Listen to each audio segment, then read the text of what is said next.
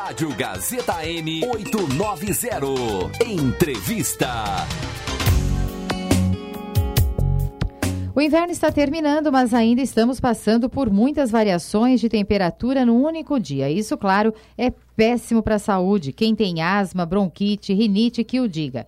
Vamos conversar agora sobre esse assunto com a doutora Eliésia Alvarenga, otorrinolaringologista do Hospital Samaritano de São Paulo. Doutora Eliésia, muito bom dia. Bom dia a todos. Diga uma coisa pra gente, especial para os nossos ouvintes que sempre ligam para cá pedindo para que a gente faça essas pautas aí falando sobre problemas respiratórios. Quem tem asma, bronquite, rinite, como é que deve se proteger nessa época do ano que a gente passa por muita variação de temperatura? É, uma das orientações mais importantes é que a pessoa, mesmo no inverno, procure se hidratar e evitar exposições aos choques térmicos.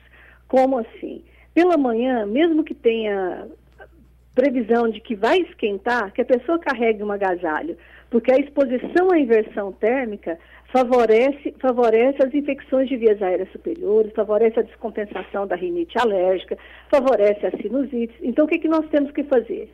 Agasalhar. Esquentou, fica fácil, você tira o agasalho. Mas se você não estiver com o agasalho à mão, você vai sentir essa é, vai piorar, porque a mucosa do nariz ela tem função de aquecer, filtrar, umidificar o ar. Quando a temperatura cai muito e você começa a não ter, a, a, o teu próprio organismo começa a reagir. Uhum. E o nariz exposto também sofre. E nós brasileiros não estamos acostumados com inverno, então a gente não se protege, a gente acha não tá, tá quente, vai ficar quente.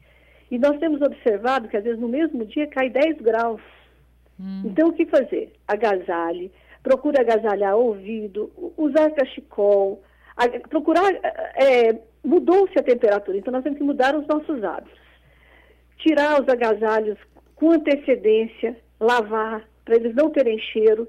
Tudo bem que agora nós já estamos na fase quase final do inverno, isso já foi até feito, mas na entrada do outono e inverno, sempre procurar deixar as malhas para ventilar, lavar essas malhas que estão guardadas, para evitar também a exposição com a roupa guardada.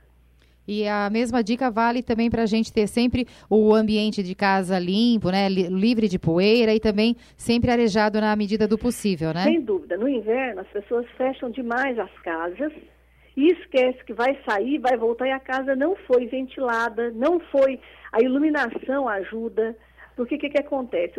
A, o, a gente não consegue enxergar toda a poeira, toda a poluição.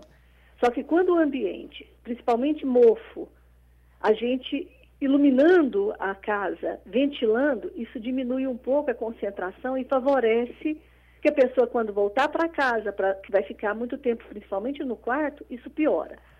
Outro fator importante é as pessoas tomam banho e deixam aquele banheiro, é super, é super interessante essa vaporização mas abra a janela do banheiro na sequência. Para quê? Aquela umidade que foi feita no banheiro não favoreça também o crescimento dos fungos, que são fatores que a gente não enxerga, mas descompensa tanto a rinite como a bronquite. Então, iluminar, ventilar, uma boa higiene ambiental não faz mal para ninguém. Hidratar, que às vezes as pessoas não hidratam, principalmente no inverno, isso ajuda, porque como a gente às vezes faz secreção, o melhor fluidificante é água. E uma orientação que a gente sempre dá para todas as pessoas é procure fazer uma boa higiene nasal. Como? Nós escovamos dente e não falamos que estamos tratando os dentes. Então, nós lavamos o nariz com uma solução fisiológica para tentar melhorar a nossa capacidade nasal para enfrentar essa fase ruim. Que fase ruim? Inverno, além dessas, dessas inversões térmicas, aumenta a incidência de infecções de vias aéreas superiores, aumenta o número de partículas de poluição, que a gente não enxerga, mas isso aumenta. E uma das coisas que acontece com a queda da umidade, muitas vezes as pessoas sofrem mais. Então, hidratar e umidificar o nariz é uma coisa assim que todos nós deveríamos fazer na nossa rotina.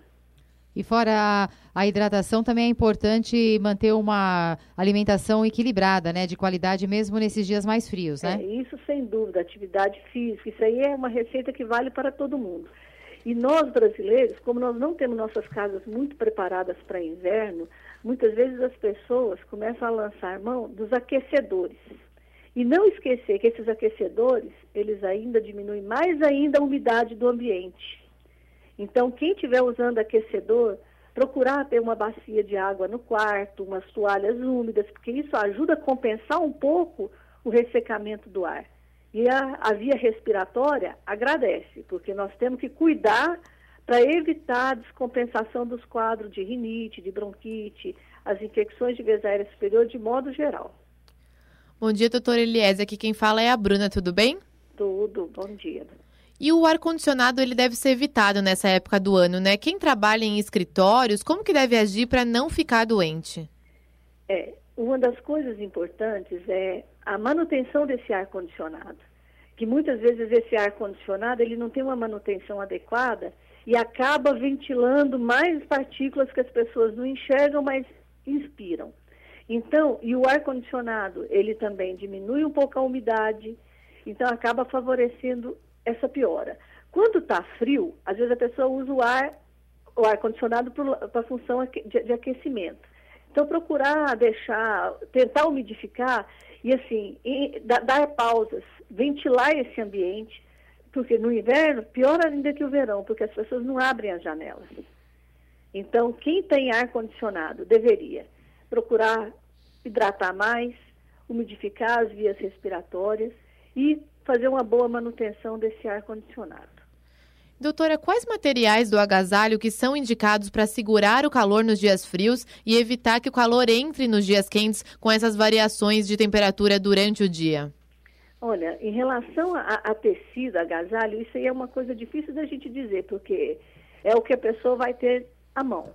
O que a pessoa deve fazer é evitar os choques térmicos. Por exemplo, se ela trabalha num lugar que é climatizado, ela chegou naquele ambiente, ela tira o agasalho. Mas vai passar para um outro ambiente, você fala assim, ah, mas vai ser rápido. Não vai ser rápido. Não vai ser rápido. Ponha agasalho. Não tenha essa preguiça, porque às vezes as correntes de ar fria, por menor tempo que seja, é suficiente para te descompensar. E o, o, quando você fala que as variações de temperatura acontecem no decorrer do dia, e é isso, a gente tem sempre um agasalho à mão, o suficiente para você não sentir desconforto. Se o seu agasalho te dá conforto, pronto. Agora, tem as pessoas que são alérgicas à lã, mas cada dia menos as pessoas têm usado. É, hoje a, as malhas têm sido muito agradável para todo mundo, então é do individual.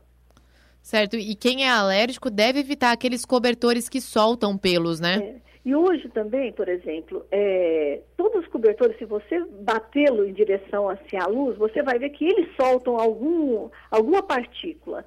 Então, o que, que acontece? A pessoa que é alérgica, evitar esses muito peludo. Então, hoje, está muito fácil, que tem tecidos que aquecem e que ele é muito menos volumoso e que acaba é, soltando menos componente. Agora, a nossa orientação é, mesmo esses cobertores, procurar colocá-lo para tomar luz, para tomar ar, para quando for à noite você ter um, um cobertor com menos partículas.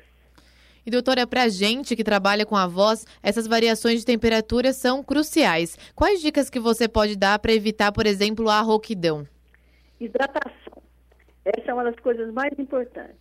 E nessa época do ano, é muito comum as pessoas que têm é, um, ou um pouco de alergia, ou começa a ter uma rinite irritativa pelo aumento da, da poluição e diminuição da umidade, a pessoa passa a ter um pigarro. E a pessoa passa a raspar a garganta, que é o ran, ran, ran que a pessoa faz. Evitar, porque isso é traumático para as pregas vocais, para a laringe. Então, ao invés de você fazer o ran, ran, ran, procure hidratar. Porque isso vai dar a mesma coisa. A pessoa fala, não, mas minha garganta está tá, tá, tá raspando hidrate. Use e abuse da água. E se sua voz começa a falhar, faça um repouso vocal, porque as pessoas tentem, tentam emitir uma qualidade vocal e quando a, a prega vocal começa a ficar irritada, ela tem que usar um esforço maior.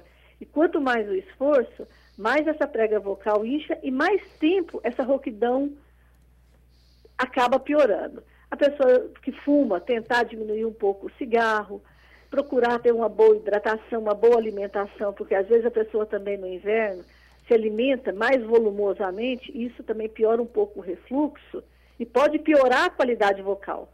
Então, são orientações que a gente dá. Evitar, por exemplo, o chocolate, evitar o, o café, porque tudo isso pode piorar o refluxo de base. Não é que o inverno vai dar refluxo. As pessoas já têm esse quadro e com essa exposição e acaba para se aquecer tomando mais café, tomando mais chocolate, acaba também piorando um quadro que ela já tem. Doutora, então, muito obrigada pela sua participação, falando ao vivo aqui com a gente no Bom Dia Gazeta. Imagina, estou à disposição. Um abraço a todos. Um abraço também para a senhora. Conversamos com a doutora Eliésia Alvarenga, otorrino laringologista do Hospital Samaritano de São Paulo.